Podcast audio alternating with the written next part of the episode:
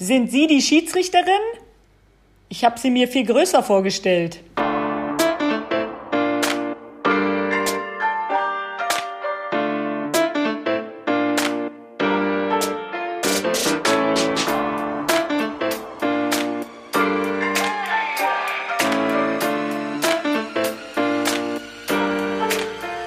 Moin Team! Ich hoffe, es geht euch gut und ihr haltet durch da. Da draußen beziehungsweise da drin. Oh Mann. Ist jetzt Woche 7 oder so, aber ich höre nicht auf, euch mit auf jeden Fall nice Content für die Ohren zu versorgen. Der DFB und ich haben uns wieder gemeinsam hingesetzt und überlegt, wer noch auf jeden Fall in einem griffigen Themen nicht fehlen darf. Und da kamen wir auf, na selbstverständlich einen heftigen Schiri. Unser neues Teammember ist so ein Schiri, kommt ursprünglich aus der Leichtathletik, hat schon immer unfassbar viel gleichzeitig gemacht und gibt uns heute einen ganz offenen und ehrlichen Einblick in ihr Doppelleben, wenn man das so sagen möchte. Ihr werdet gleich herausfinden, warum.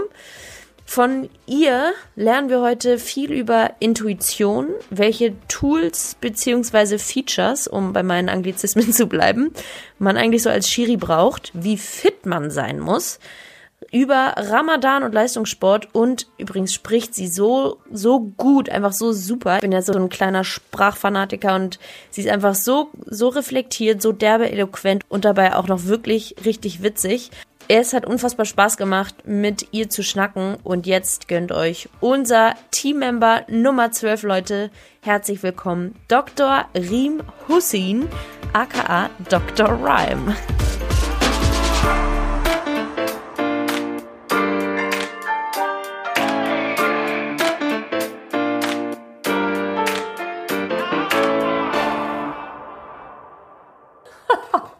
Ja, stark. Wie oft hast du den so in deiner Karriere gehört bekommen?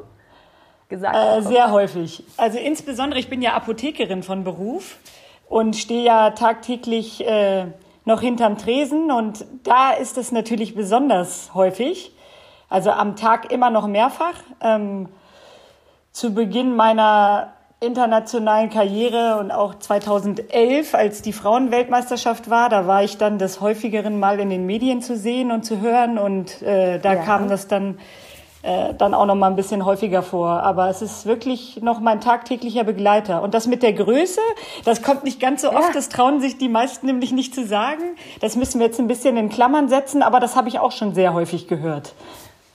Nervt dich das dann irgendwie, wenn du, also da ist ja auch so ein bisschen Vorurteil schwingt damit. Kannst du damit gut umgehen? Wischst du das einfach weg oder nervt dich das? Nein, ich finde das ehrlich gesagt sehr, sehr lustig, weil ähm, das ja irgendwo auch aussendet, dass ein Schiedsrichter oder eine Schiedsrichterin groß sein muss und in irgendeiner ja. Form ähm, was darstellen muss, zumindest äh, optisch offensichtlich. Und dann doch auch irgendwo diese Erleuchtung kommt, aber wie setzen Sie sich denn dann überhaupt durch mit der Art und Weise, mm. wie Sie jetzt äh, aussehen oder wie groß Sie sind oder wie klein Sie sind in dem Fall? Und ähm, dann im nächsten Schritt kommt die nächste Erleuchtung, dass die meisten dann auch ähm, erkennen, ja, sie muss es ja irgendwie schaffen.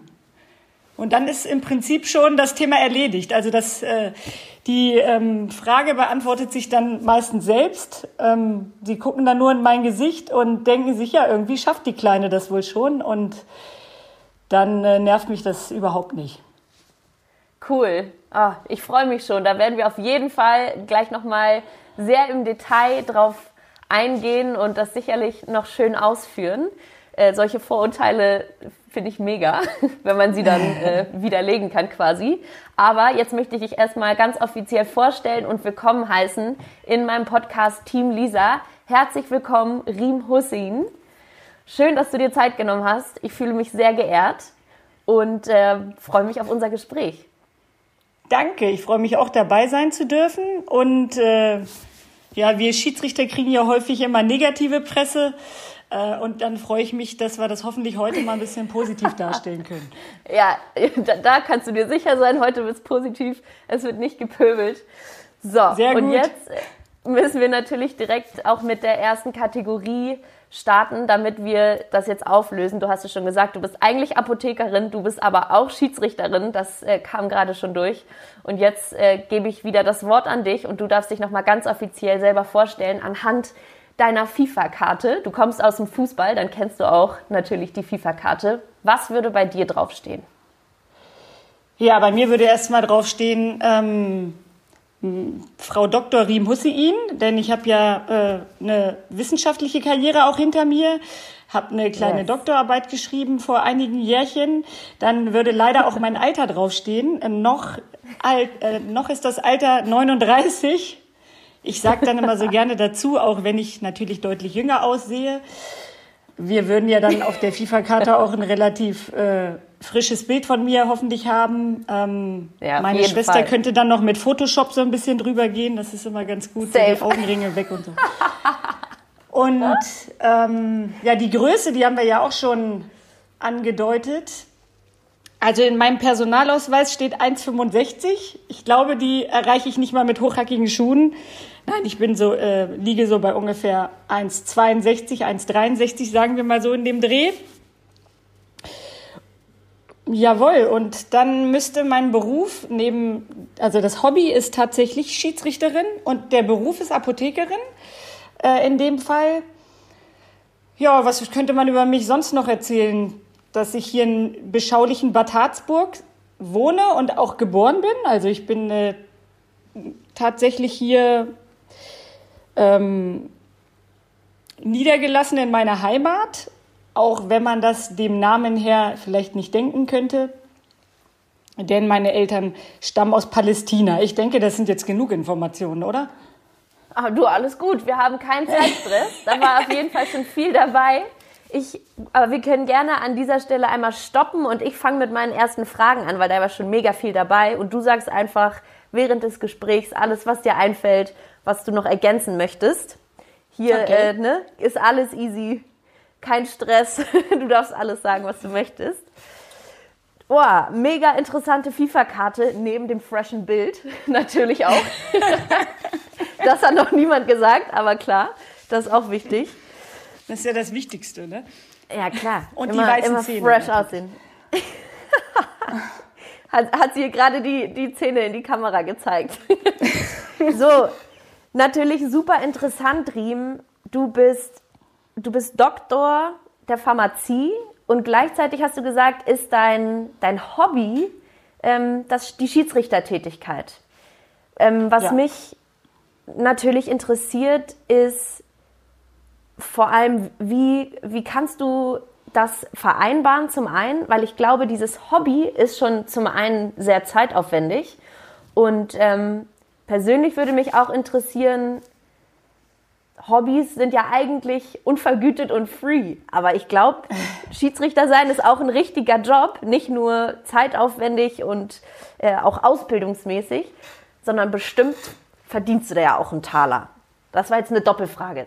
Sorry. Nein, also ähm, du hast schon recht. Das ist äh, in bestimmten Bereichen ist das Schiedsrichterdasein natürlich auch ähm, vergütet oder ich würde sagen angemessen vergütet. Ähm, das, hm. das, ist gar keine Frage. Also wir, äh, wir arbeiten hart, wir stellen uns auch professionell auf. Besonders ich pfeife ja jetzt äh, im Frauenbereich international und im Herrenbereich sogar in der dritten yes. Liga. Das heißt im Profifußball der Männer. Und da sind wir ja nicht so viele Frauen. Mhm.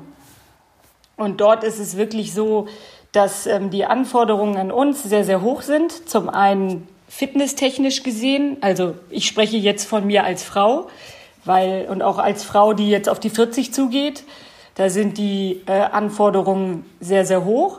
Du musst in dem ja. Bereich natürlich auch mithalten können, rein läuferisch, rein, rein körperlich. Von der Charakter, Charakterseite ist ja gar nicht zu sprechen, dass du das mental mhm. durchhältst. Das ist ja mhm. Äh, eine Voraussetzung, sonst sollte man auch dieses Hobby überhaupt nicht ausüben, meines Erachtens. Ja. Ähm, ja, und da ist es natürlich auch so, dass wir da einen Taler verdienen, wie du es so schön sagst. Aber das ist nie genug, um in Zeiten von Corona jetzt zum Beispiel, um dieses äh, Unwort jetzt nochmal hier zu nennen an dieser Stelle. Wir hatten es ja bisher zum Glück noch gar nicht ansprechen müssen, aber zu erkennen, dass man davon gar nicht leben kann. Also ich zumindest nicht. Ich kann davon nicht leben und jetzt sind wir nämlich bei der zweiten Geschichte, deswegen hebe ich das auch so hervor. Mein Beruf ist es, Apothekerin zu sein. Das ist ein Beruf, den man studiert haben muss. Das wissen viele auch nicht. Da bist du fünf Jahre zur Universität mhm. gegangen. Ja, ich in Braunschweig. Also auch alles hier in der Nähe. Ja, sehr ähm, naturwissenschaftlich. Also das muss einem dann natürlich auch liegen. Das, was man am Ende in der Apotheke tut, das hat mit dem Studium eigentlich gar nichts mehr zu tun. Das ist dann nochmal, eigentlich studiert man danach nochmal die Praxis, aber gut. Und ähm, das ist mir halt sehr, sehr wichtig zu erkennen, jetzt auch in Zeiten wie diesen, was eigentlich Beruf und was Hobby ist, auch wenn ich mich manchmal gar nicht so fühle, weil ähm, das Schiedsrichter-Dasein oder ich sage immer die Schiedsrichterei, ich weiß gar nicht, ob es dieses Wort ja. überhaupt gibt. Ähm, Nehme nehm ich. es verlangt viel ab. Das ist vergleichbar mit äh, Profifußballern, weißt du, die, ähm, die trainieren, die haben ihre Spiele am Wochenende, die haben eine Reise vor sich, die müssen halt vorbereiten, nachbereiten, Taktik und so weiter schulen. Und genau sowas machen wir auch. Wir sind ähnlich gut aufgestellt. Wenn ich an die Frauen-WM denke, wir hatten da wirklich von morgens bis abends Programm. Äh, ich glaube, die Spielerinnen hatten teilweise mehr Freizeit als wir. Und äh, da bist du nicht nach dem Training erst mal drei Stunden irgendwo in die Eistonne gegangen, sondern da ging es gleich weiter mit Seminaren, mit Spielvorbereitung. Dann haben wir uns alle Spiele angeguckt. Und das ist schon, ähm, also wenn ich jetzt jeden Tag WM hätte, dann könnte ich meinen Job der Apothekerin nicht mehr machen, weil das ist wirklich Vollzeit. Aber so bin ich wirklich stolz darauf zu sagen, dass ich das bisher immer alles wunderbar unter einen Hut gekriegt habe. Und diese Sache, dass man das schwer vereinbaren kann, liegt allerdings jetzt im Bereich des Pfeifens eher daran, dass die, die Ansetzungen sehr kurzfristig sind für die Spiele. Teilweise ah, eine Woche vorher, teilweise ja 13, 14 Tage vorher. Und dann weißt du nicht, der Spieltag ist besonders in der dritten Liga, aber auch in der zweiten Liga erstreckt sich dann manchmal von Freitag bis Montag und dann weißt du nicht, bist du jetzt irgendwo eingeplant, in welcher Rolle auch immer, wo auch immer? Ist das mit Übernachtung, ist das ohne Übernachtung? Und das ist eigentlich das, was dann so die Arbeit ein bisschen ja, in Mitleidenschaft zieht, weil ich meine Geschwister, ja. ich habe ja zwei Geschwister, mit denen ich zusammenarbeite in der Apotheke, sind auch beides Apotheker, auch promovierte Apotheker. Und ähm, wir, die beiden, die decken dann immer meine Fehlzeiten ab. Aber auf der anderen Seite, in äh, nehme ich so gut wie gar keinen privaten Urlaub. Also ich heb mir das immer alles auf, falls irgendwas kommt. Und manchmal gehe ich mit Plus raus und manchmal ja. mit Minus. Wahnsinn. Ähm, ja, ich denke, ich die Stunde ist jetzt vorbei, oder? du, alles gut, ne? Wir haben noch ein bisschen. Wir haben noch ein bisschen. Okay. Mich würde super ähm, nochmal interessieren, ähm, wie man also du hast gerade schon über die Vereinbarkeit gesprochen von der Apotheker, äh, von der Apothekerei und der Schiedsrichterei, so nenne ich es jetzt mal. Mhm. Ähm, du hast selber auch professionell Fußball gespielt. Weil so offensichtlich ist die Verbindung ansonsten von Pharmazie zum Fußballschiedsrichter jetzt nicht. Vielleicht kannst du noch mal ein bisschen starten mit deinem Background. So, wo kommt überhaupt diese Leidenschaft her, diese, diese ganzen Strapazen auch auf sich zu mhm. nehmen, weil natürlich wäre es auch mal schön, wahrscheinlich einen Urlaubstag tatsächlich zu nehmen und nicht immer damit haushalten zu müssen. Ja, das ist so. Also es hat, hat ganz jung angefangen mit Leichtathletik. Ähm, schon so mit vier, fünf Jahren war ich im Verein hier im Ort, MTK Bad Harzburg, der Männer-Turnclub, wo sonst. Ähm, und dort habe ich mit meinen Geschwistern, ich habe vier Geschwister, ähm, schon recht früh Leichtathletik gemacht, so alles Mögliche, was mit Laufen zu tun hatte, aber auch Mehrkampf. Also ich war früher ziemlich talentiert in so Mittelstrecke. Crosslauf war so eine Disziplin, die ich gern gemacht habe. Das ist im Winter hauptsächlich Krass. und das ist, ist, ein Lauf durch den Wald. Also das ist jetzt nichts mit anderen Disziplinen vermischt, sondern das ist einfach ähm, ein etwas längerer Waldlauf, wenn du das so sagen ja. willst. Ähm, da habe ich auch relativ erfolgreich äh, bis zu meinem, sagen wir mal, 13., 14., 15. Lebensjahr abgeschnitten. Mehrmalige Niedersachsenmeisterin bin ich geworden. Hör mal. Und äh, doch, das war echt, war echt eine schöne Zeit. Also meine Strecken waren Crosslauf und 2000 Meter. Das waren so meine, meine Hauptdisziplinen, oh, in denen ich gut war. Ich konnte nur laufen immer. Ich habe Hockey gespielt. Ich konnte immer nur laufen, wenn ich wusste, ah, ja. dass ich dann spielen darf oder so. Weißt du, wenn ich weiß, dass es auf mein Fitnesskonto einzahlt. Boah, freiwillig, freiwillig ist das ganz schwierig. Aber bitte, weiter am aber, Text. Na gut. Beim Hockey ist es aber auch mit äh, einer erheblichen Fitness verbunden, damit man da erfolgreich ja, ist, ja. würde ich jetzt mal behaupten. Klar. Und dann habe ich parallel schon Fußball gespielt, habe mit sechs, sieben Jahren angefangen, bin mit einem ah, Sandkastenfreund sozusagen mal zum Fußballtraining gegangen.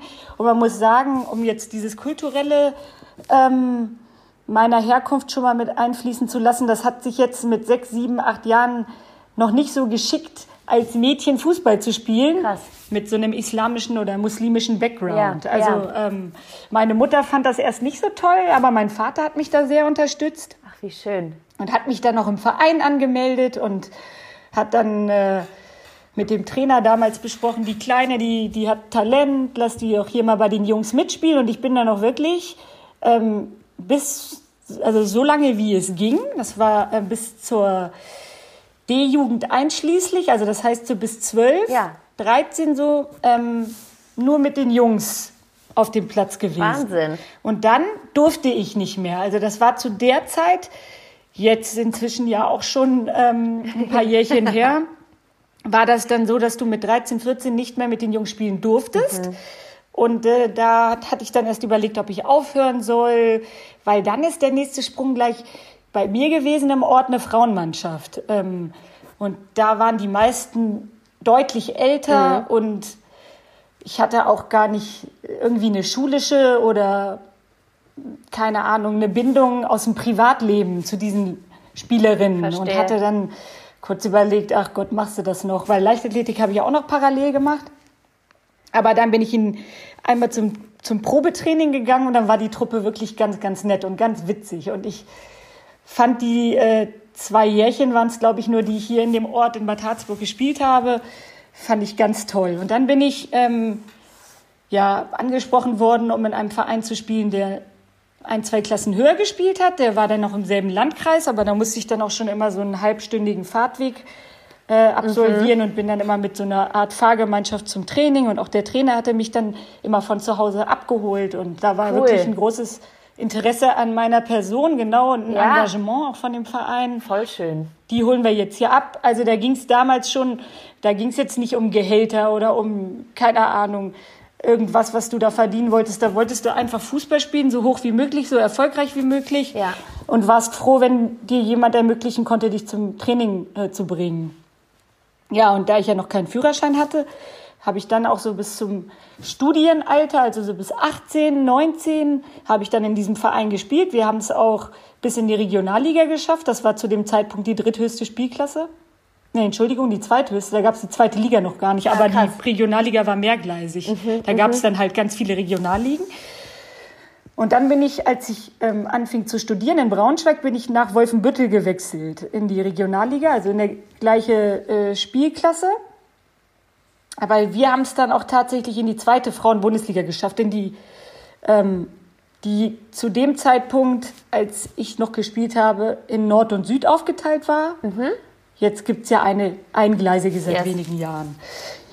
Das heißt, ähm, dass ich dann zu dem Zeitpunkt aber mich auch schon so langsam von dem Leichtathletik-Sport verabschiedet habe. Klar. Also ich habe dann immer irgendwas ausschleichen lassen. Das nächste dann, da habe ich den vollen Fokus drauf gesetzt.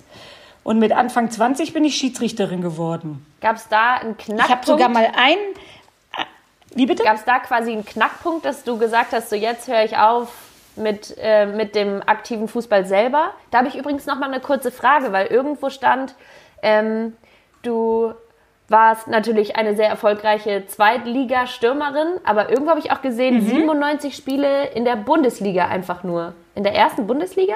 Das war ist als Schiedsrichterin. Ich habe jetzt äh, 99 Spiele gepfiffen in der Frauen-Bundesliga. Ich habe da aber nie gespielt. Verstehe, verstehe. Alright. Aber nochmal zurück aber ich Schritt. War mit Anfang 20 hatte ich dann, also ich hatte mal mit 18 einen Kreuzbandriss. Mhm. Oh, jetzt, jetzt höre ich dich gerade nicht mehr. Ich bin aber noch da. Ah, du bist noch da, super. Also dann wiederhole ich nochmal. Mit 18 hatte ich ähm, mal einen Kreuzbandriss.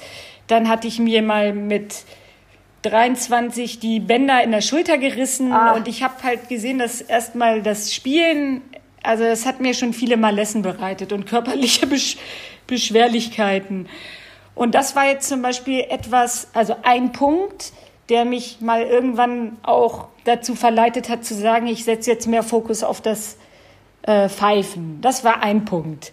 Ich hatte aber zu Anfang ja auch vier, fünf Jahre habe ich das ja parallel laufen lassen. Da habe ich Samstag immer gepfiffen, Sonntag Fußball gespielt. Ja, logisch. Und da hatte Hast Fußball alles parallel laufen lassen.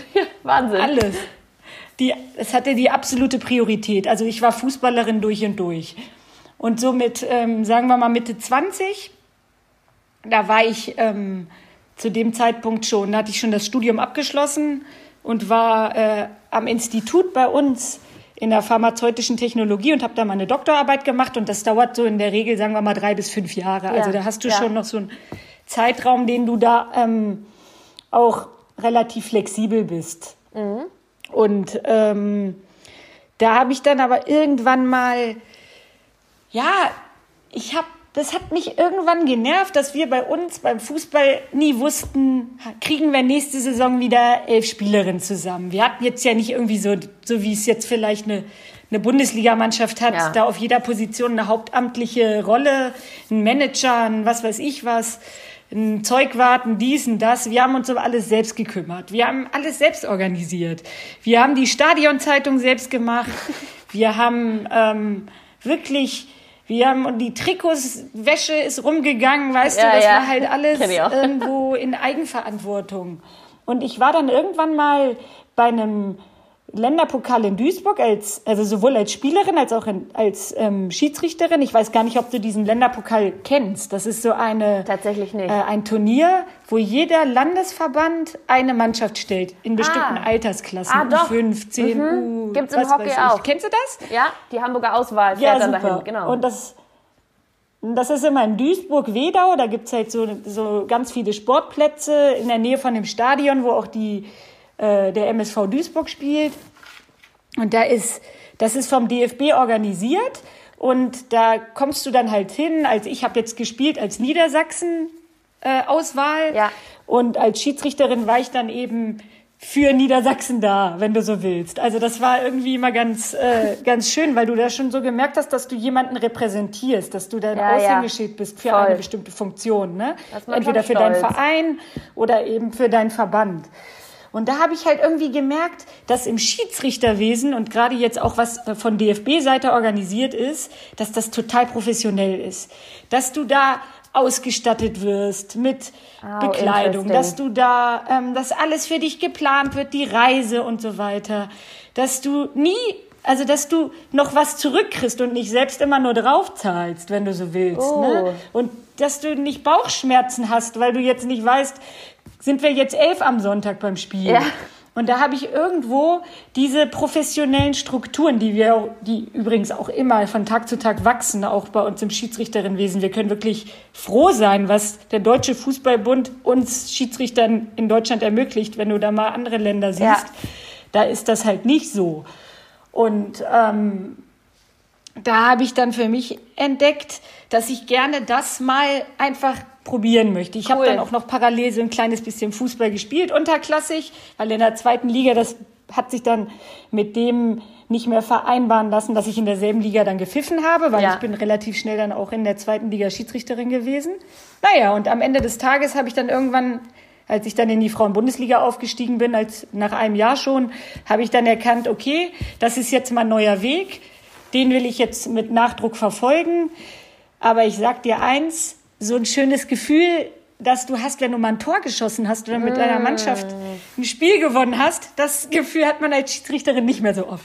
Ja, das kann ich mir sehr gut vorstellen. Und das ist auch eine wunderschöne Überleitung zu einem Thema, das mir auch für unsere Zuhörer mega wichtig ist und mich aber auch persönlich einfach unfassbar interessiert. Das hast du ganz am Anfang angesprochen ähm, dass man auch nicht nur eine gewisse Fitness, auf die ich gerne auch noch gleich zu sprechen kommen würde, für diese Schiedsrichterei braucht, sondern auch eine ganz besondere Charakterstärke.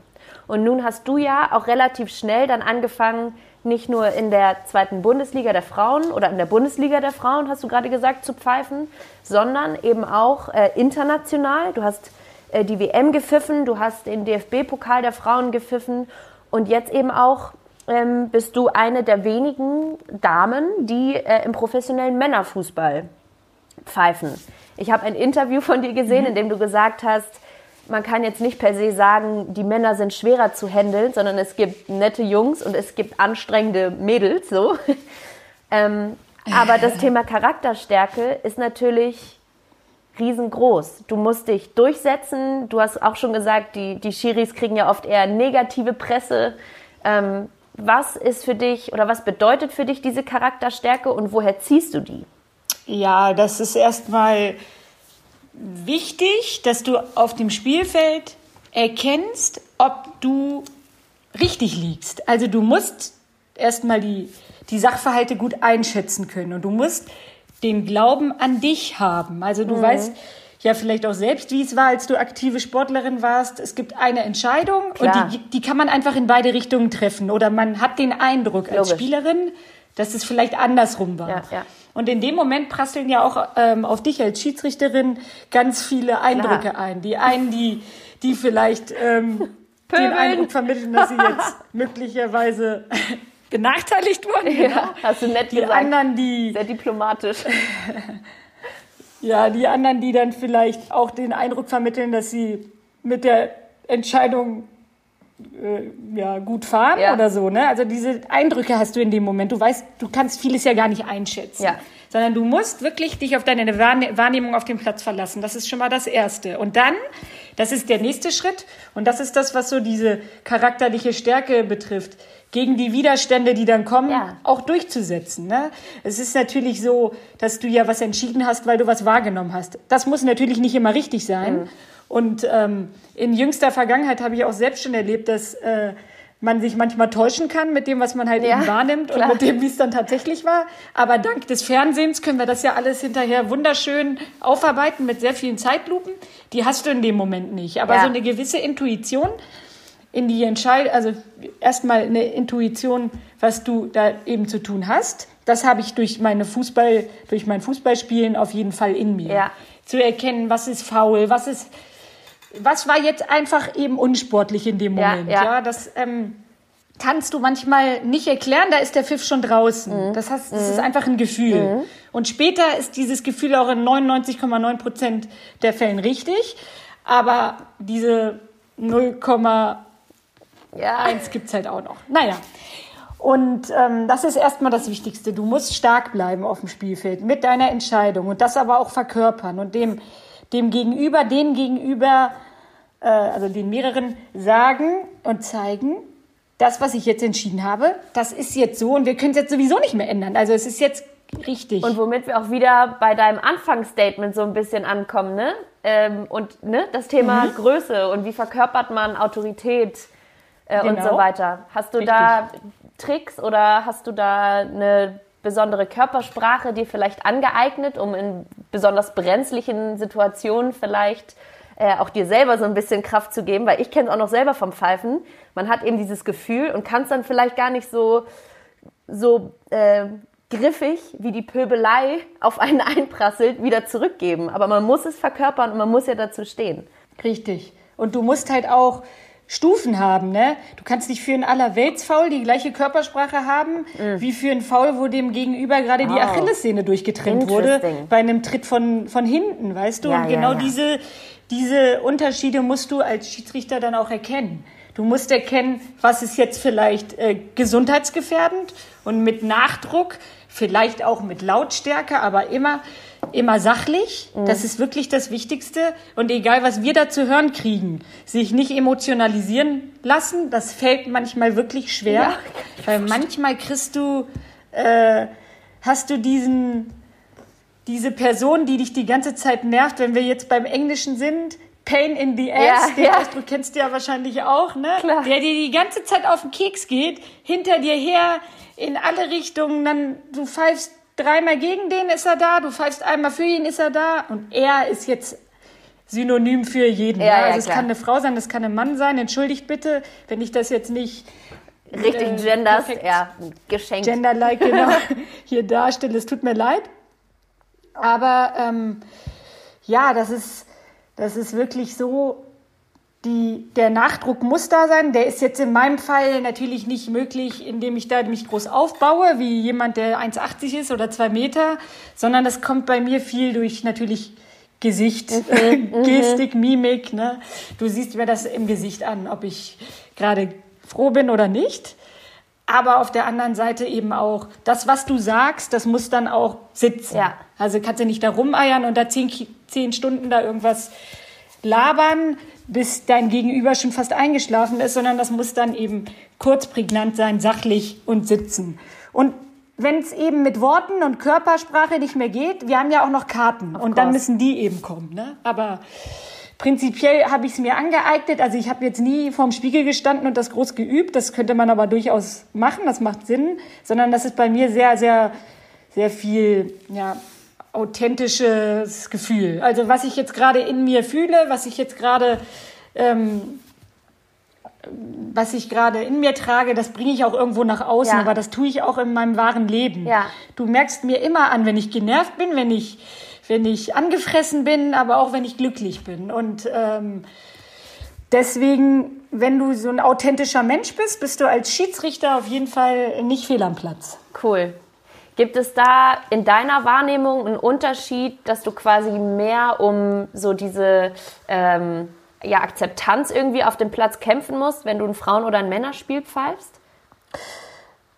Mm, manchmal siehst du es an den Blicken der Menschen. Also bei einem Frauenspiel bist du, da bist du eine Selbstverständlichkeit, weil du ja auch eine Frau bist. Ne? Da, da sind, ähm, da sind die Spielerinnen jetzt nicht, dass sie jetzt erstmal gucken und große Augen machen. Oh, heute pfeift uns ja eine Frau. Und auch das hätte ein guter Einspieler sein können. Oh, heute pfeift uns ja eine Frau. Okay. Das ist auch ein Satz, den ja. wir sehr häufig hören.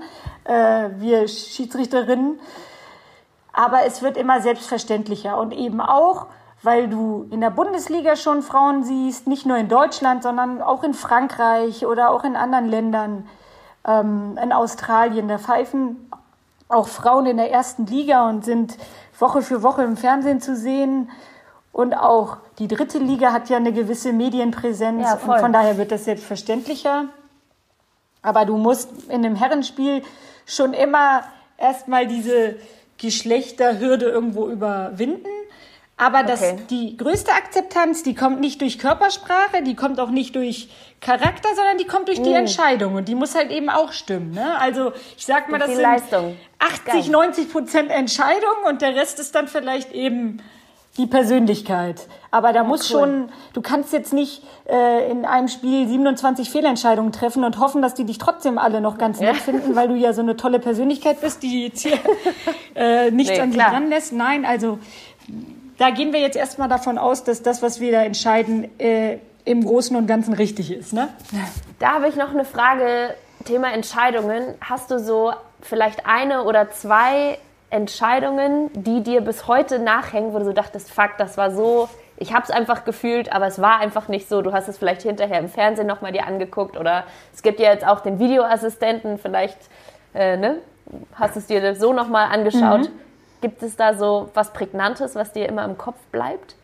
Nee, das ist meistens was, was jetzt so in der letzten Zeit passiert ist. Ne? Also wenn, da habe ich jetzt mal ähm, eine Situation gehabt, da habe ich eine eine rote Karte gegeben und am Ende war es dann doch nicht so schlimm. Also ich habe einen Verstehe. Tritt wahrgenommen, aber es war dann am Ende kein Tritt. Es war dann eher so ein Bein wegziehen und dann sah das aber auf dem Platz ganz anders aus, aber da war die Karte schon draußen. Ja. Aber ich spürte schon im Spiel, dass das wohl nicht so gut war, ja. weil du merkst es einfach, Krass, ja, wenn ja. wenn nicht nur der eine Spieler meckert, sondern wenn alle anderen zehn auch noch kommen und alle äh, fast ausflippen, dann merkst du schon, da stimmt was nicht. Aber ähm, meine Wahrnehmung war in dem Fall so. Ich habe das auch nicht absichtlich gemacht. Ja. Äh, ich gebe mein Bestes und die, ich bin die Person, der es hinterher am schlechtesten geht. Also das ist auf jeden Fall, äh, steht schon mal oben, ja. Viele denken ja, die Schiedsrichter freuen sich immer, wenn sie da irgendwen bestrafen können mit Karten, mit Strafstößen, mit was weiß ich was. Ich bin froh, wenn es 90 Minuten überhaupt nicht um mich geht, wenn ich nur anpfeifen muss und abpfeifen muss und zwischendurch passiert gar nichts und mich hat niemand wahrgenommen, das wäre der Moment, in dem ich mich am wohlsten fühle.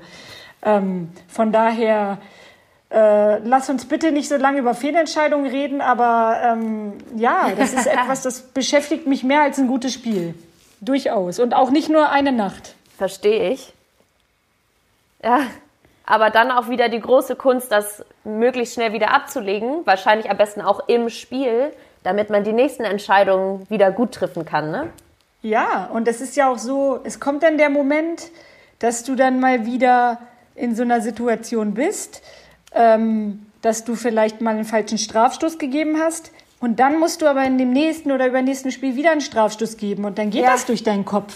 Ja, und du ja. sagst, verdammt, wenn ich jetzt pfeife und das ist wieder falsch und ist wieder das los wie letztes Mal, dann überschlagen sich wieder alle, dann, äh, dann wirst du dargestellt, als hättest du da ein persönliches Interesse daran, diese Entscheidung so zu treffen. Und ich gehe in jedes Spiel, mir ist völlig egal, wer gewinnt und wer verliert und wer da welche Tore schießt. Das ist ja. mir egal. Ich möchte am Ende ja auch gut dastehen, ja, weil wir werden ja auch bewertet. Voll. Ist ja nicht nur so, dass der der ARD oder ZDF-Kommentator mit seinen Kommentaren uns bewertet, sondern oder wer auch immer, äh, der, die Trainer der beiden Mannschaften, sondern ähm, wir haben ja selbst auch einen Beobachter im Stadion sitzen der uns äh, hinterher ja auch ein Zeugnis ausstellt, ob wir das können oder nicht.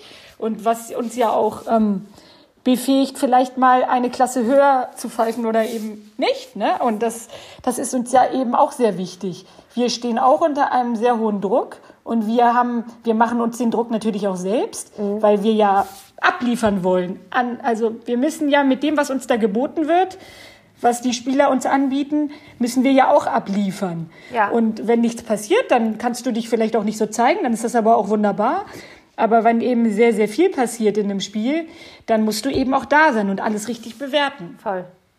Du hast gerade den Beobachter im Stadion angesprochen, der euch ein Zeugnis ausstellt und das, dieses Zeugnis ermöglicht euch dann möglicherweise zu einem späteren mhm. Zeitpunkt in eine höhere Klasse aufzusteigen.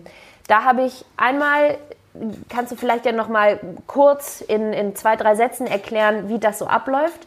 Und ich habe mich gefragt, auch in der Recherche so, wird in diesem System Männerfußball als schwieriger zu pfeifen gewertet? Und ist es deshalb vielleicht auch für dich oder zum Beispiel deine Kollegin Bibiada Steinhaus, die ja auch in der Männerbundesliga, ähm, in der ersten Bundesliga pfeift, als einzige Frau bis jetzt, wenn ich das äh, richtig auf der Platte habe, Mm, ist ja, das sowas wie, mhm. wie eine besondere Ehre oder ist das dann, wird das auch von euch so insgeheim höher bewertet, wenn eine Frau auch Männerspiele pfeifen darf? Ist die dann besser? Mm, wir fangen mal mit der ersten Frage an. Also der Beobachter, der im Stadion sitzt, der guckt das Spiel an und kann auch unter Zuhilfenahme von Videoclips, also ich, ich pfeife einen Strafstoß, und er kann sich später angucken, war das richtig oder falsch und guckt sich das dann an in Zeitlupen und so weiter. Ja. Und ähm, bewertet uns in bestimmten Bereichen. Erstmal, wie du das äh, Spiel gepfiffen hast, deine Persönlichkeit, deine Fitness, Regelauslegung, ne, wie ja, du dann auch die Zweikämpfe beurteilt hast, solche Sachen, äh, wie du mit deinen Assistenten zusammengearbeitet hast. Wie die, die werden auch bewertet, ob deren Abseitsentscheidungen stimmen und so weiter. Das ist Punkt eins. Dann gibt's dafür bestimmte Noten. Das Zeugnis, das nennt sich Beobachtungsbogen. Ich habe das nur so salopp gesagt, aber es ist ja wie ein Zeugnis. Ja. Und ähm, das summiert sich. Du wirst nicht nur an einem Zeugnis oder an einem Beobachtungsbogen gemessen, sondern immer über eine ganze Saison betrachtet. Und äh, dann summieren sich da die, die positiven und auch eben die negativen ähm, Entscheidungen, die du da getroffen ja. hast oder Bögen und Punkte. Und dann gibt es vielleicht ein Ranking oder es gibt eben, äh, also ich weiß es ja selbst nicht, wie so eine Entscheidung jetzt für Auf- und Abstieg ah, getroffen wird, ja. da sind wir ja nicht dabei. Das ist dann eher was, äh, dass wir dann nur über die Entscheidung als solche in Kenntnis gesetzt werden. Aber so, so läuft das erstmal. Dann ähm, muss ich persönlich dazu sagen, in einem Herrenspiel geht alles viel schneller und es passiert viel mehr. Und es ne? ist einfach deutlich dynamischer und deutlich teilweise aggressiver dann dadurch, weil bestimmte Zweikämpfe einfach viel, viel intensiver sind im ja. Ausgang und viele Foulspiele viel härter rüberkommen. Und es passiert eben mehr und deswegen empfinde ich das von der Zweikampfbeurteilung oft als anspruchsvoller Also als ähm, mhm. ähm, nicht in der, in der Menschenführung finde ich beides sehr vergleichbar, weil du ja auch äh, eben sehr viele Charaktere da auf dem Spielfeld hast und ähm, vielleicht ist es wirklich so, dass eine Frau nicht so viel meckert oder so viel ähm, protestiert, wenn sie mal gefault worden ist, sondern die, die schüttelt sich kurz und die steht auf. Das ist wirklich so. Also da, das haben wir auch in, als wir in Frankreich waren bei der Frauen-WM, da haben wir ja mit männlichen Videoassistenten gearbeitet. Und die können in ihren Herrenspielen sehr häufig so sagen, oh, der protestiert, der zeigt Hand, Hand, Hand. Check my Hand zum ja. Videoassistenten, ne? Da hat irgendjemand ein Handspiel gesehen und dann, dann hast du ja auch schon mal eine Ahnung, wonach du suchen musst. Ne? Ja. Und bei den Frauen, da gab es einen Tritt in den Brustbereich. Die steht auf und spielt weiter, weißt du, und kein Geschreie und gar nichts, kein Gewälze. Also nicht, dass ich damit sagen will, dass das halt im Herrenbereich so sein muss. Aber ja. es ist einfach im Frauenbereich nicht so. Ja, ja. Ja, und ähm, von daher ist der Anspruch da oft in diesen 90 Minuten höher, weil einfach so hin und her geht. Du bist körperlich ja viel, viel erschöpfter und der Kopf muss ja trotzdem funktionieren die ganze Zeit. Also es passiert mehr.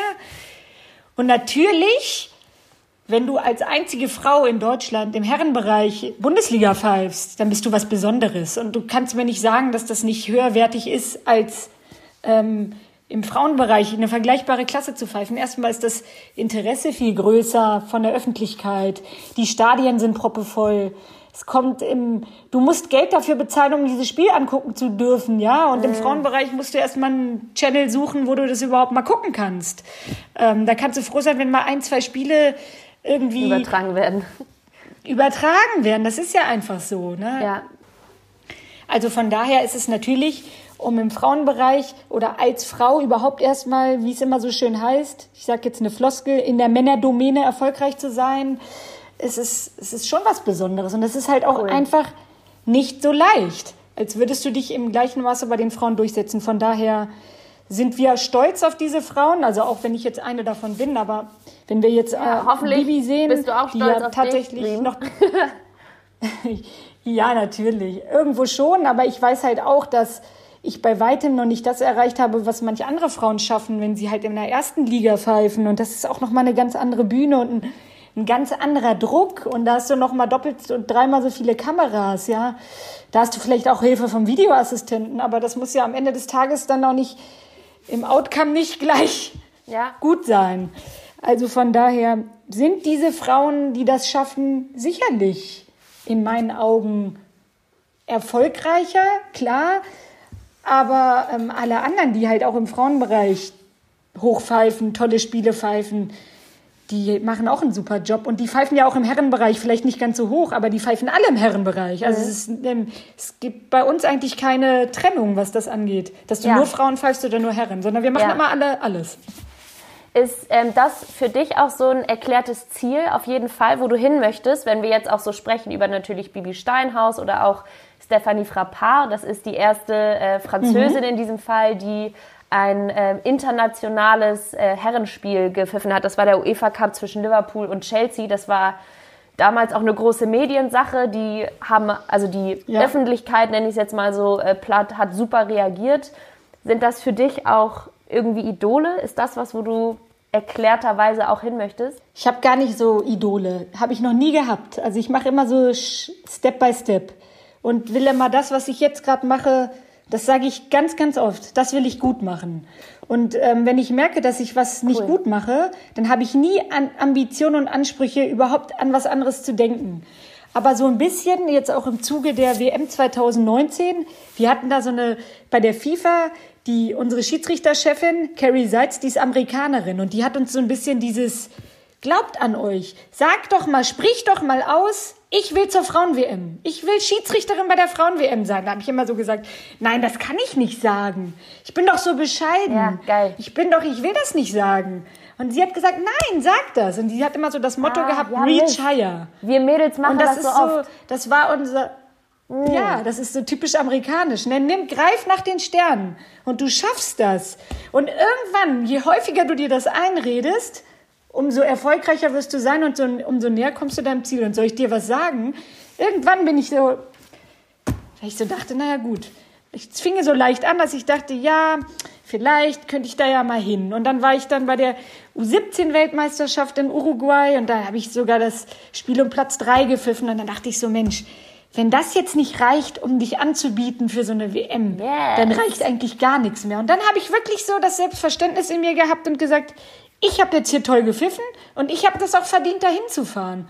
Und ich bin vielleicht nicht die Nummer eins in meinem Land, weil das Bibiana ist, weil sie einfach zwei Klassen höher pfeift als ich. Aber auch ich kann das schaffen, dahin zu fahren und ich will das auch schaffen. Und ich habe einfach it.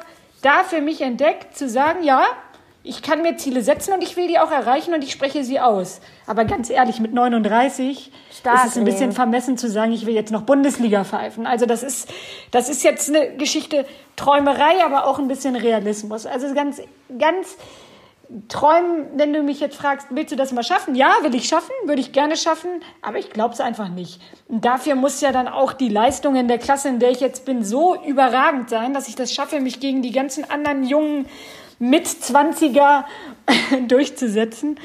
Und äh, allein im Fitnesssektor fällt das natürlich schon sehr schwer, weil als Frau bist du einfach nicht so athletisch wie die Jungs da. Ja. Aber träumen darf man, also von den Träumen äh, lasse ich mich gerne leiten.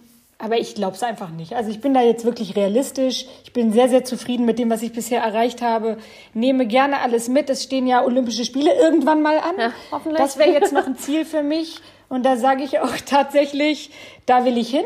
Und das könnte ich mir auch vorstellen, dass ich das vielleicht schaffen kann, wenn sie denn, denn hoffentlich nächstes Jahr stattfinden. Aber da muss ich, da muss auch wieder viel zusammenkommen. Da muss die Leistung stimmen. Ich muss fit sein, ich muss gesund sein. Und das sind erstmal die Voraussetzungen. Und ein Jahr ist so lang, da warten wir jetzt erstmal ab. Wir hoffen jetzt erstmal, dass wir den nächsten Schritt gehen können und einfach, ja. einfach irgendwann alle mal wieder auf den die Platz zurückkehren dürfen. Beenden ne? können, ja. Ich mache jetzt mal was, äh, was ich sonst nicht mache. Normalerweise ziehe ich nämlich immer die Kategorien blind. Aber du hattest jetzt gerade so cool über die Motivation eurer Schiedsrichter Oberfrau ähm, bei der Weltmeisterschaft gesprochen und das hat mich jetzt inspiriert, einfach mal an mhm. dieser Stelle die nächste Kategorie rauszuziehen und zwar den Head Coach. Das äh, mhm. war jetzt so natürlich für dich ein, eine Situation, die dich inspiriert hat dazu, an dich zu glauben und dich so zu pushen, äh, über deine Comfort Zone ähm, hinauszugehen, nämlich äh, deine Zweifel Stimmt einfach mal zur Seite zu packen und einfach mal, wirklich so platt wie es klingt, einfach mal an dich zu glauben. Und deshalb habe ich jetzt mal den Headcoach ausgepackt. Ähm, gibt es noch jemanden vielleicht in deinem Leben oder war es diese Carrie, ähm, die für dich eine besondere Rolle spielt, die dich immer wieder so ein bisschen coacht und vielleicht auch pusht, größer zu träumen, mehr an dich zu glauben und immer weiter große Ziele zu verfolgen? Die Carrie jetzt erst in der jüngsten Vergangenheit, sagen wir es mal so, jetzt ja. auch im Hinblick auf, dass ich ja schon als Schiedsrichterin gereift bin. Ähm, zu meinen Anfängen war es eine Dame, die heißt Antje Witteweg. Die ist, äh, die hat nicht nur mich entdeckt, die hat auch Bibiana entdeckt, muss man sagen. Wir sind ja hier fast aus derselben Ecke. Ja. Und die hat uns beide ähm, quasi gefördert. Sie hat erkannt, dass in uns Talente stecken und hat für uns dann auch irgendwo den Weg geebnet, äh, bei uns im Verband und den Verantwortlichen gezeigt, dass wir es drauf haben und gesagt, aus den beiden kann was werden. Und cool. äh, wir sind jetzt die Nummer eins und zwei in Deutschland. Und ich würde sagen, wenn es nicht Antje Witteweg ist, dann weiß ich nicht, wer es sonst sein soll. Äh, zu der habe ich auch immer noch guten Kontakt. Ähm, und von daher muss ich sagen, ist das eine Person, der ich sehr, sehr viel zu verdanken habe. Kannst du vielleicht noch kurz einmal ausführen, vielleicht in zwei Sätzen, inwiefern sie dich beeinflusst hat? Also hat sie dir positiv zugeredet oder hat sie einfach dich zum Beispiel platziert oder dich angeboten für bestimmte Spiele oder so? Oder wie lief dieser Support ab? Äh, sie hat mich platziert im Verband, indem sie den äh, damaligen Vorsitzenden immer gesagt hat, hier haben wir eine, hier ist ein Nachwuchstalent. Mhm. Äh, um die müsst ihr, auf die müsst ihr mal ein Auge haben. Sie hat aber mich zum Beispiel, das haben andere immer versucht, sie hat mich nie gedrängt, meine Spielkarriere aufzugeben, sondern sie hat immer gesagt, mach das, wonach dir ist. Ähm, wenn du weiter spielen willst, spiel. Aber sie hat irgendwo mir dieses Pfeifen auch immer schmackhaft gemacht und mir gezeigt, was ich da alles schaffen kann. Hat mich dann auch mal zu Spielen mitgenommen.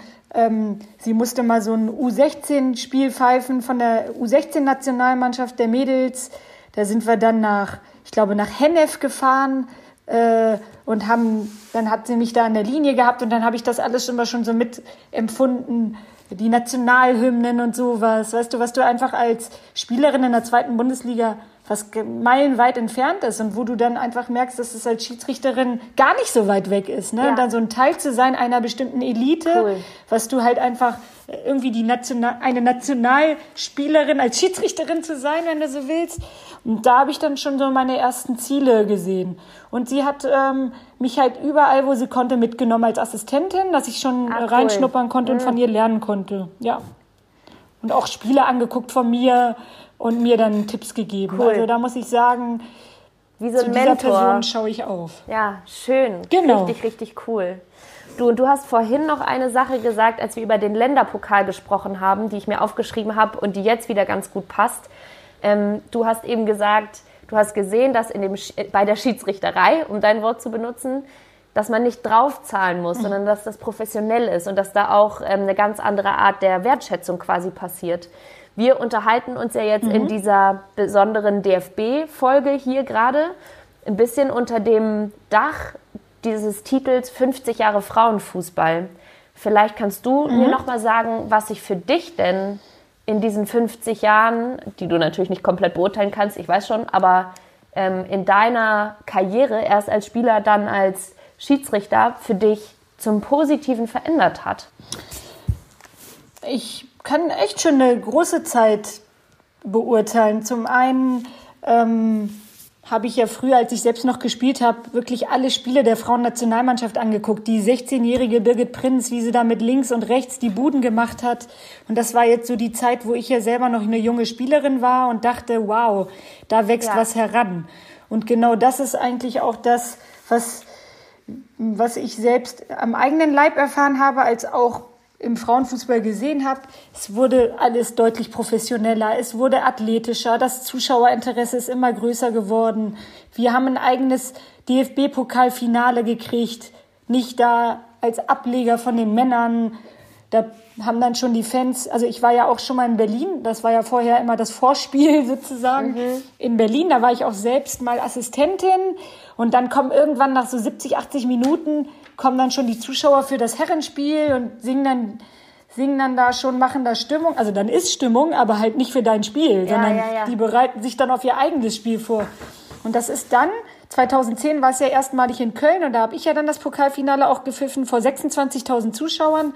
Das war einfach eine Entwicklung, ähm, die war unbeschreiblich. Und dann auch, wenn du dir jetzt Frauen-Weltmeisterschaften anguckst, wir haben einen Videoassistenten gehabt. Hallo, das ist... Äh, das ist Wahnsinn, dass es auch für, eine, für ein technisches Equipment mit sich bringt. Und ähm, das betrifft ja nicht nur uns Schiedsrichter, sondern das betrifft ja die Spielerinnen auch. Welche Wertschätzung ja. die eben erfahren haben, dass man diese WMs und auch schon damals die WM 2011 in Deutschland, die hatte ja ein Fernsehaufkommen wie einen Männerwettbewerb. Ja. Und das ist dieser Vergleich, den wir jetzt hier nicht heranführen wollen. Aber eigentlich ist es das, dass wir versuchen, immer näher ranzukommen an diese quasi Selbstverständlichkeit, die es im Herrenfußball gibt. Und das, ich finde, die Frauen, die heutzutage Fußball spielen, die sind viel athletischer und viel sportlicher und die, ähm, der, der Fußball ist so interessant, dass es eigentlich, äh, dass, dass es mich wundert, dass es nicht viel mehr Menschen gibt, die sich so ein tolles Frauen-Bundesligaspiel am Wochenende im Stadion angucken. Da kommen wir hoffentlich noch hin, Riem. Müssen wir immer weitermachen. Ja, hoffentlich. Alright. Und Stichwort das, weitermachen. Das Jetzt mische ich hier nochmal meine, mhm. meine Dinger durch und ziehe die nächste Runde. Und es ist die Kategorie Einwurf. Das ist dein Thema, das Einwurf. du vorbereitet hast. Mein Thema. Und du hast ein sehr schönes Thema vorbereitet. Wir haben schon kurz drüber gesprochen. Ich freue mich sehr. Ja, wir haben ja jetzt gerade den Fastenmonat Ramadan und ähm, tatsächlich mache ich da als Schiedsrichterin und Leistungssportlerin falls es noch nicht rausgekommen ist, Schiedsrichterinnen sind Leistungssportler, ähm, mache ich doch, da tatsächlich doch, mit. Und sonst können wir noch mal äh, das auch noch mal vertiefen, aber ich glaube, die Zeit reicht einfach nicht mehr. Ähm, ja, Was bedeutet Ramadan? Ramadan bedeutet jetzt so salopp gesagt, von Sonnenaufgang bis Sonnenuntergang darfst du nichts essen, nichts trinken, nicht rauchen, nicht, äh, was weiß ich, irgendwelchen ja. Dingen frönen, die du sonst, denen du sonst frönst. Äh, rauchen ist sowieso kein Thema, klar.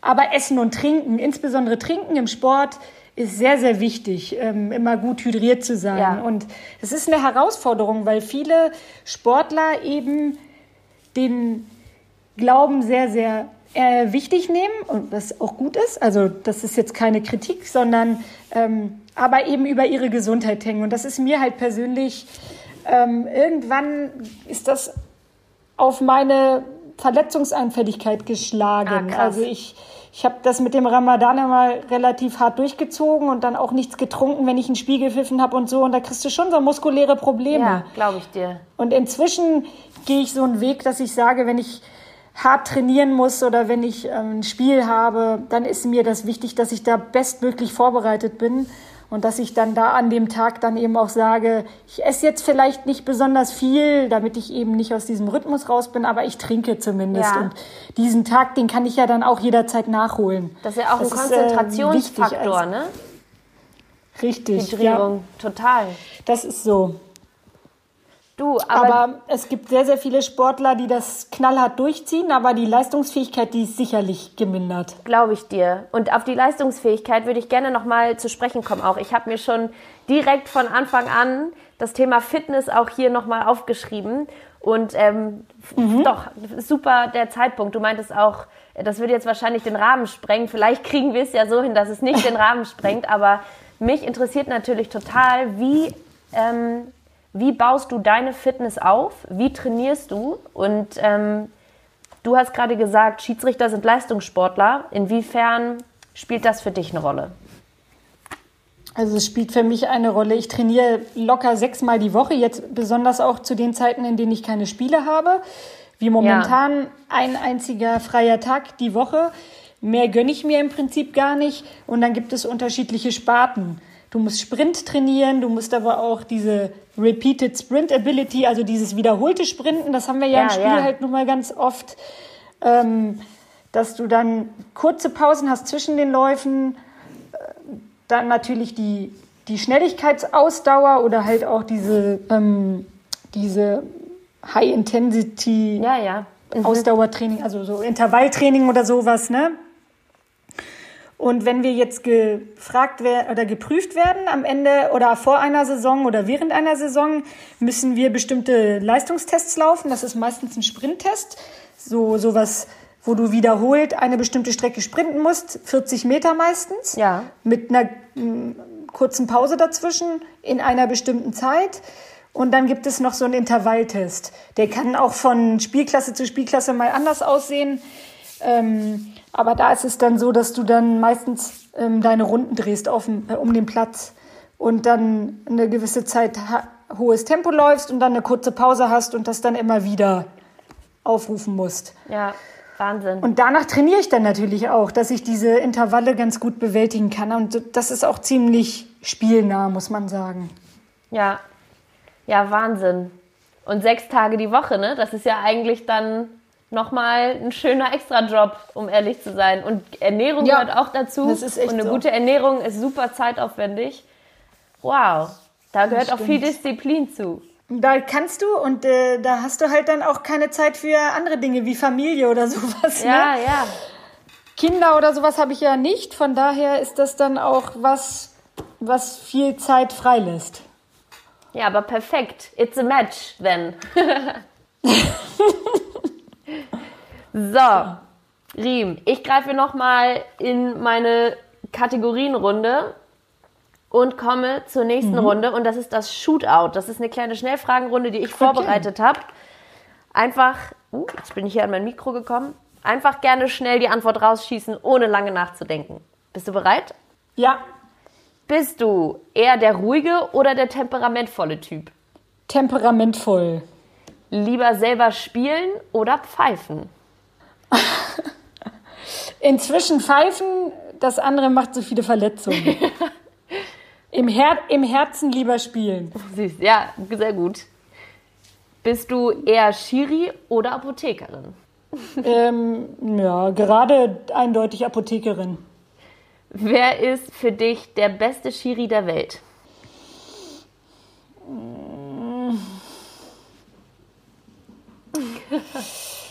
Boah, wer ist der beste Schiri der Welt?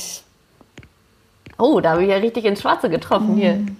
Tja, das ist wirklich nicht, nicht so einfach. Also bei den Frauen eindeutig Stephanie Frappard. Cool. Nehme ich. Was war für dich bis jetzt dein persönlich heftigstes Spiel? Ähm, das heftig. Also das war vielleicht mein erstes FIFA-Spiel. Ich war, äh, das war 2016 in Papua-Neuguinea, mein Wahnsinn. erstes Spiel bei der U20-WM. Da habe ich gepfiffen Brasilien gegen Nordkorea und hatte da drei Strafstöße, äh, ah. ein aberkanntes Tor und zwei gelb-rote Karten. Oh Aber es ist sehr gut gelaufen. Also okay. es war Über eigentlich alles richtig. Entscheidungen glücklich gewesen, ja? Das muss man auch erstmal hinkriegen. Ja, doch. Im Großen und Ganzen. Du hast gerade schon gesagt, du bist eher der temperamentvolle Typ als Schiri, aber lieber zurückpöbeln oder schlichten? Mm, charmant zurückpöbeln, also leise. Sehr gut. Ja, mit einem gewissen Witz, aber trotzdem auch dabei schlichten. Sehr gut. Ein bisschen von beidem. Und dann die ultimative ja, es Frage. Es geht manchmal nicht anders. Und dann die ultimative Frage zum Schluss: Lieber Frauen- oder lieber Männerspiel? Frauenspiel. Ah, okay. Da gerne noch mal kurz sagen, wie du drauf kommst. Das habe ich, das ist schon immer so, dass ich lieber Frauenspiele pfeife, weil das so normal ist, weil ich selbst Frauenfußball gespielt habe, weil ich den Sport liebe ähm, und weil ich mich sehr dafür interessiere, auch für die, ähm, also nicht, dass ich mich für den Herrenbereich nicht interessiere, aber es ist, cool. Ich pfeife super gerne Frauenspiele und ich freue mich schon auf mein hundertstes Spiel. Oh ja, das ja das nächste Spiel. Das steht ja noch wird. aus. Richtig? Genau. Richtig. Oh, hoffentlich auch bald stattfinden kann. Oh Mann. Ja. Oh, ich drücke ja. die Daumen. Es war schon angesetzt. Oh. ja. Es wird, es wird kommen und dann wird es noch besser, Riem. Ganz sicher. Auf jeden Fall. Ich bin äh, voll von Hoffnung. Ich auch. Du, pass auf. Und jetzt haben wir noch eine letzte Kategorie und das ist die Special-Kategorie in den DFB-Folgen. Ich habe recherchiert und äh, habe eine Sprachnachricht von einer Kollegin von dir äh, zugeschickt bekommen. Und ich würde sagen, wir hören die uns jetzt mal an, gemeinsam. Dr. Rhyme, geh mal in dich. Was haben wir an der Europameisterschaft 2017 gemacht, als wir das erste Spiel bekommen haben? Diese Anekdote ist wirklich sehr cool. Berichte doch mal darüber. Konntest du es hören? Das war deine Kollegin ja, Christina Biel. Und jetzt musst du uns natürlich sofort erzählen, was Bekannt da los aus Funk war. und Fernsehen, genau, Christina Biel. Also, Christina Biel und ich, wir waren ja ein Zweierteam, wenn du so willst, mit einer griechischen Assistentin, die unser Team komplettiert hat bei der Frauen-Europameisterschaft. Und für uns beide war das bis dato der größte sportliche Erfolg. Frauen-Europameisterschaft in Holland, zwei deutsche Teams waren da. Ähm, also Bibi war mit ihrem Team da, mit Katrin Rafalski und einer Engländerin und die Christina Biel, die ich, die, die ich liebevoll Javo nenne. Das ist ihr Spitzname. Die war halt meine Assistentin und das ist auch eine, die, ähm, wenn du mich jetzt nochmal fragst nach Head Coach, die mich halt auch äh, meine gesamte internationale cool. Karriere begleitet, also der ich sehr, sehr viel zu verdanken habe, auch weil es immer meine besondere Assistentin war und auch sehr gute Freundin. Christina und ich haben dieses Spiel bekommen. Es war Holland gegen Dänemark. Das war am Ende auch, also es war ein Vorrundenspiel, aber es war am Ende auch das Finale. Also es war ein ganz, ganz, ganz tolles Spiel. Es fand in Rotterdam statt. Und wir wussten, alle Spiele der Holländer, der Heimmannschaft waren ausverkauft. Und wir zwei, wir haben uns auf eins von unseren beiden Zimmern zurückgezogen. Ich weiß gar nicht mehr auf welches lagen zusammen nebeneinander im Bett und haben die Nationalhymnen der beiden Mannschaften gehört und haben uns eingestimmt, wie wir da stehen vor vollem Haus, vor knapp 20.000 Leuten und diese Nationalhymnen hören und haben Gänsehaut schon gekriegt im Hotelzimmer Und Ach, äh, das ist eine Situation, an die wir beide immer sehr, sehr gerne zurückdenken. Und das Spiel ist hervorragend gelaufen. Also es ist wirklich ein unvergleichlicher Moment gewesen. Also sowohl die Vorbereitung als auch das Spiel selbst. Und die ganze Europameisterschaft. Ich habe mich dann leider verletzt im Laufe des Turniers, aber trotzdem, dieses Spiel bleibt wirklich unvergessen. Wie schön, Riem. Das glaube ich dir.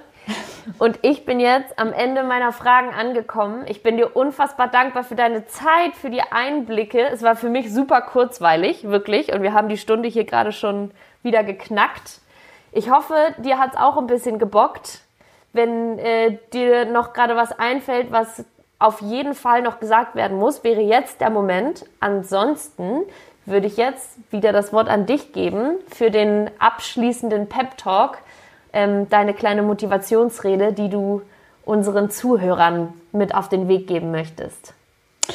Ja, also ich bin der Meinung, dass in vielen, vielen sehr guten Spielerinnen super Schiedsrichterinnen stecken. Es, also ich war jetzt vielleicht nicht die super, super, super Spielerin, oh, aber ja, selbst in mir ist ein Talent zur Schiedsrichterin schon ganz äh, automatisch gewachsen. Und ich glaube, dass es viele, viele Spielerinnen gibt, die vielleicht gar nicht so weit nach oben kommen oder die vielleicht Verletzungssorgen haben und nicht so richtig durchziehen können. Und ich sage euch, wir können euch als Schiedsrichterin ganz hervorragend gebrauchen, weil ähm, in euch steckt super viel natürliches Talent, was andere sich über Jahre lang nicht mal antrainieren können.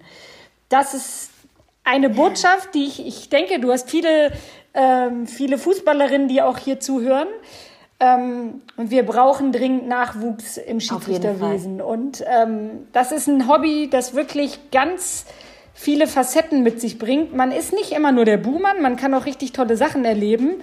Und ich sage euch, es hilft euch auch im späteren persönlichen Berufsweg, auf dem Berufsweg oder im Umgang mit ganz vielen Charakteren weiter. Also ich sage euch, werdet Schiedsrichterin, überlegt euch das.